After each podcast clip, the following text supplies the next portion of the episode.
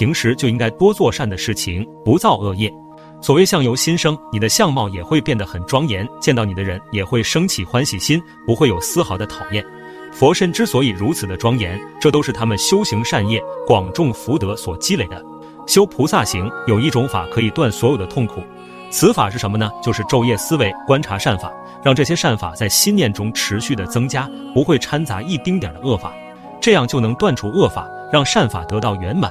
而这种世间出世间的阳关大道，就是十善业道。就像所有的城市建筑，都是因为大地才能屹立不倒；所有的草木丛林，也都是因为大地才能茁壮成长。十善业道也是一样的道理。所有的天人、阿修罗、佛菩萨、经论，也都是要依靠这十善业的大地开始修齐，最终得到成就的。